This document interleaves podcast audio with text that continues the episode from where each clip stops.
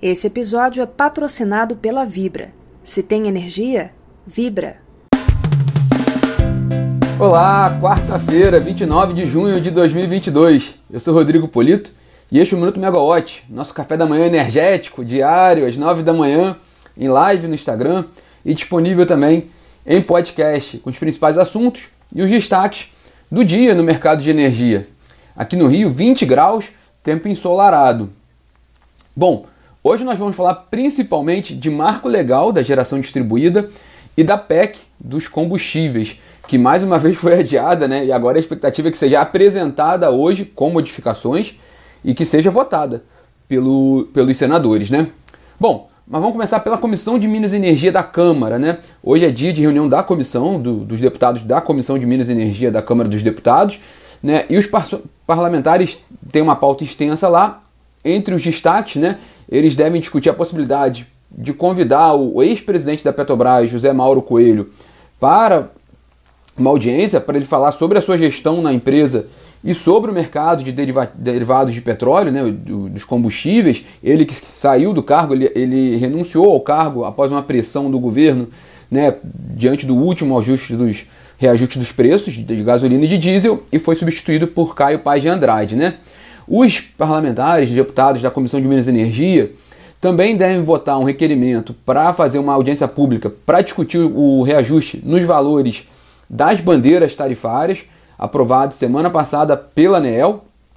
Destacando aqui rapidamente, né, os principais reajustes ali foram na bandeira tarifária vermelha, patamar 1, né, que subiu 64%, e na bandeira amarela teve um aumento de quase 60%. Né? A ANEEL ela apresentou na, na, na reunião em que definiu esses, esses novos valores, apresentou os motivos. Né? É, dois deles aqui grandes são o, o IPCA, né, a, inflação, que a gente tem visto que está na casa de dois dígitos, e o preço do, dos combustíveis fósseis que são utilizados para a geração das térmicas, que são acionadas, né, e aí no, no momento da bandeira, né, é, o custo da operação aumenta do, do sistema, as, as térmicas são operadas, tem o, o, o, preço do combustível que elas utilizam e isso é repassado, né? por isso que está esse cálculo da, da bandeira tarifária. O, na sistemática da bandeira é essa, né? Enfim, apesar disso, o, o Congresso reagiu muito, reagiu muito com relação a essa, esse, esse reajuste, né? se posicionando, questionando esse aumento, é, e por isso que tem essa proposta dessa discussão, dessa audiência com a ANEL para discutir o reajuste do, dos valores das bandeiras. É, apesar disso tudo, a expectativa, como a gente vem colocando aqui algumas vezes, né, é de bandeira verde até o fim do ano. Né, o cenário tá, está muito favorável né, com relação às condições de abastecimento, o melhor cenário para o período seco dos últimos 10 anos. Então a expectativa é de fato de bandeira verde. Então essa discussão em relação aos reajustes, pelo menos ela não tem um impacto muito de curto prazo para as tarifas de energia. Né? Na Comissão de Minas e Energia da Câmara também há uma discussão sobre uma audiência pública para definir, é, para discutir a definição das diretrizes para a valoração dos custos e benefícios da geração distribuída. Lembrando que isso é uma, uma exigência da Lei 14.300, o, mar, o Marco Legal da Geração Distribuída, e o CNPE, o Conselho Nacional de Política Energética, iniciou esse trabalho, né, essa discussão. o Ministério está colocando uma consulta pública para tratar desse tema, né, das diretrizes dos benefícios né, e os custos da GD. Né, e a, a, Comissão de Minas e Energia da Câmara quer fazer uma audiência pública para tratar esse tema. Nada mais, mais é, nada mais legítimo do que isso. Né, é, um, é um tema de discussão importante para a sociedade, então essa, essa proposta para ser trabalhada. É, o, o, que é curioso no, no, caso do marco legal da GD, e isso vai ser discutido também pelos deputados hoje, é o projeto de lei 925 né, desse ano que prevê é, a expansão ali, a extensão dos, dos benefícios da geração distribuída para entidades beneficentes e templos religiosos. Né? A gente comentou isso rapidinho no, no minuto da segunda-feira, durante a, a, durante a agenda da semana. Né? É um projeto de lei que prevê que essas entidades sociais e os, os templos eles permaneçam com, com, com o, a, o subsídio ali do uso do sistema de, de, de distribuição é, até 2045, independentemente daquele prazo de quando eles entrem em operação, né, que a lei prevê que há, um, há, uma carência ali de um ano após a, a aprovação da lei, no início desse ano, que a partir dali os novos projetos ficariam sujeitos àquela regra de transição, né, de, de gradativa de, de, de redução dos subsídios. É, a proposta é que esses, esses, esses dois agentes, esses dois grupos, né, as entidades sociais e os templos, os templos religiosos não, não passariam por isso, eles ficariam isentos, né, ficariam com o subsídio até 2045. Mas ainda está na Comissão de Minas e Energia. Né? Ainda sobre Congresso, e hoje é um dia muito muito forte de Congresso, né?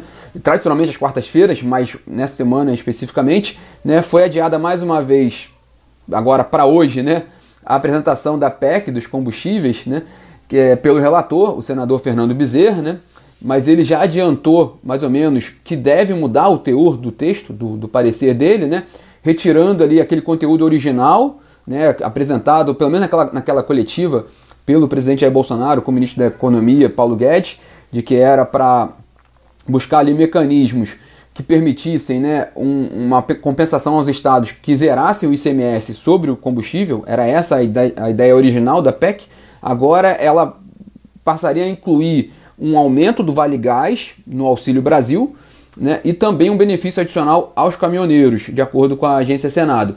Então a PEC mudaria um pouco a sua configuração, né, o, o seu perfil. É, e há uma expectativa muito grande com relação a esse texto, por causa da questão fiscal.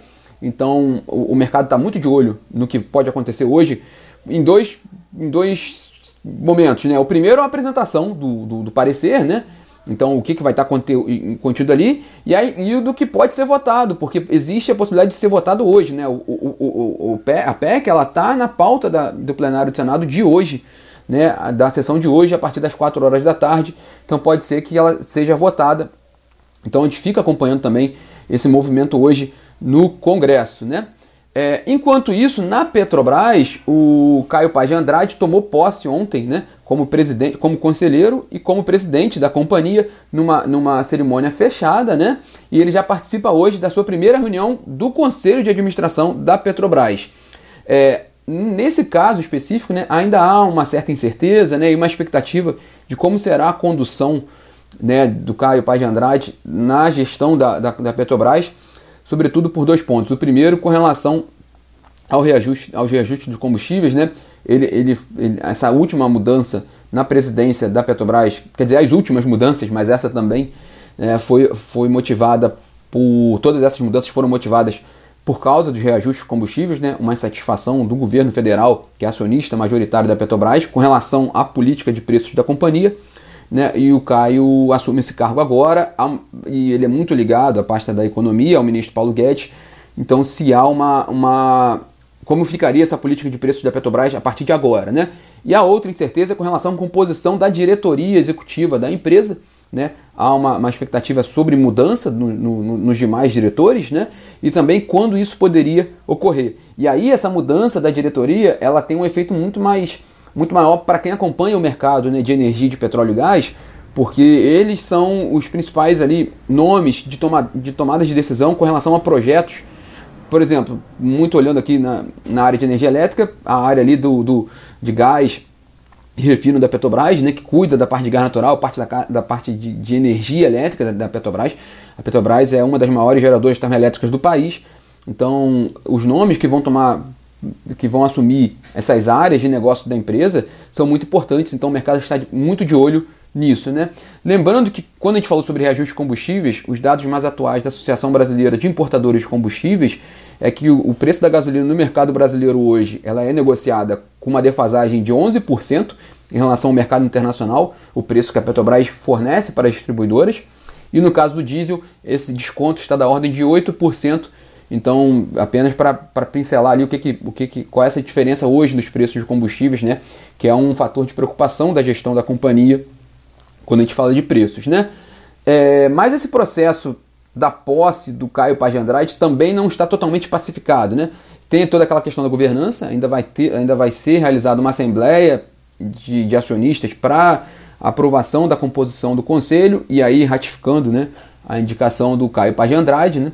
Mas, enquanto isso, a Associação Nacional dos Petroleiros Acionistas acionou a Comissão de Valores Imobiliários, a CVM, solicitando uma investigação de uma eventual ilegalidade na nomeação do executivo. Eles querem apurar se de fato o nome do Caio Paz de Andrade estava em conformidade com os requisitos legais né, para preencher o cargo, tanto em experiência quanto em compliance. Né?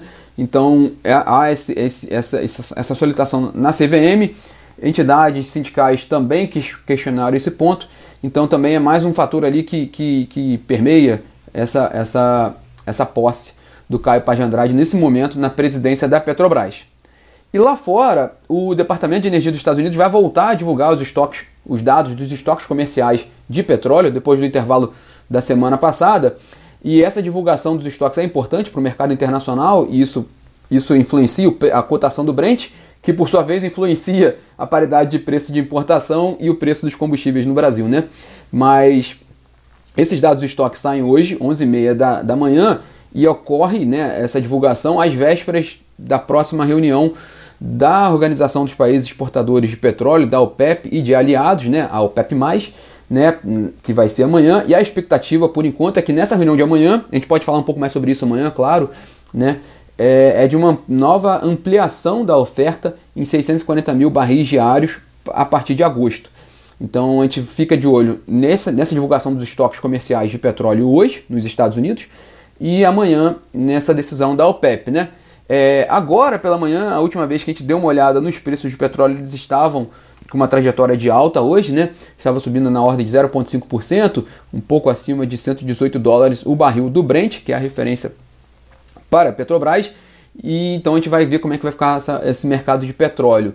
É, ainda lá fora, em Madrid, hoje começa a cúpula da OTAN, a Organização do Tratado do Atlântico Norte.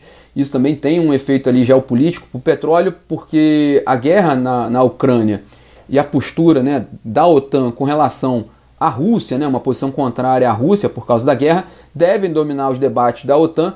Então também é importante acompanhar essa movimentação hoje, que isso também pode influenciar né, a questão do, dos preços do petróleo. Né?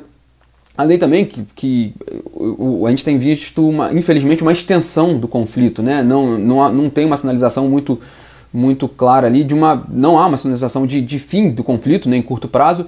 Então, além da questão do petróleo, há também uma sensibilidade com relação às cadeias né, de fornecimento de equipamentos no mundo e inflação. Né? A gente vai até ver isso um pouco, a gente fala sobre isso amanhã melhor, né? Sobre o leilão de transmissão, se já está havendo algum efeito ali nos preços de equipamentos nos projetos de transmissão. A gente pode ter isso refletido nos preços do leilão de amanhã.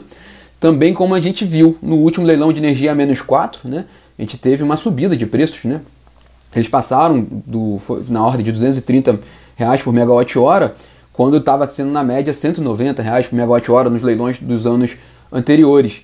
Então, também sinalizando a inflação e, essa dificuldade na cadeia, os desafios, melhor dizendo, na cadeia de fornecedores, né? Mas saindo lá de fora e voltando para cá, o ministro de Minas e Energia, Adolfo Saxida, né? Ele tem uma agenda extensa hoje também, com duas reuniões interessantes para mencionar aqui, né? Uma com a diretoria da ANEL, ele faz uma, mais uma reunião com a diretoria da ANEL, é a segunda com a diretoria completa da ANEL, desde que ele assumiu o cargo no, na pasta, né? E também outra reunião mais próximo do fim do dia com o Diogo Macor, que é secretário especial de desestatização do Ministério da Economia, e com Francisco Arteiro, que é diretor de Furnas. Então, Furnas, que é subsidiária da Eletrobras e que foi, que foi privatizada, né? A holding foi privatizada. Então, é interessante também observar esse encontro hoje lá no Ministério de Minas e Energia.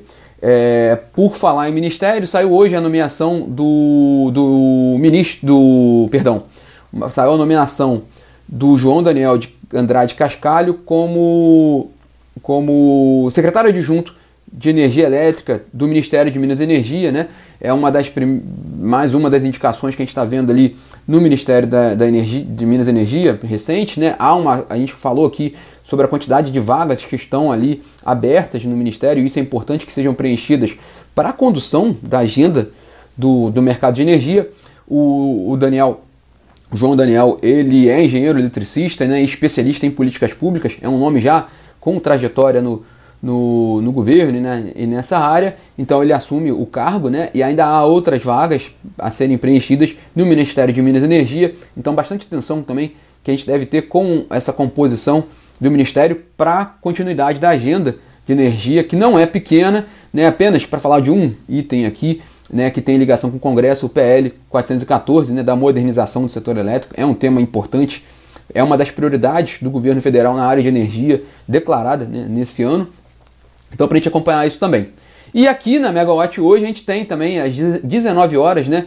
O Apaixonadas por Energia, né? Um, um, encontro que é sempre conduzido pela, pela Larissa Arayun, nossa CEO da, da Megawatt, com lideranças femininas do setor elétrico. E no bate-papo de hoje, né? Que é aberto ao público, né? Elas vão falar sobre aprendizados na liderança no, no setor de energia. Então fica o convite também, um bate-papo bem descontraído, bem, bem interessante, né? Bem legal para quem acompanha não só o mercado de energia, né? Mas também esse processo de lideranças também, né?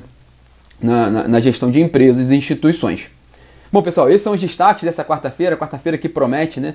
Com, com, com, com impacto ali na lei da, da, da, da, geração distribuída e também na PEC dos combustíveis, entre outros assuntos que a gente vai atualizando ao longo do dia na plataforma e também no aplicativo.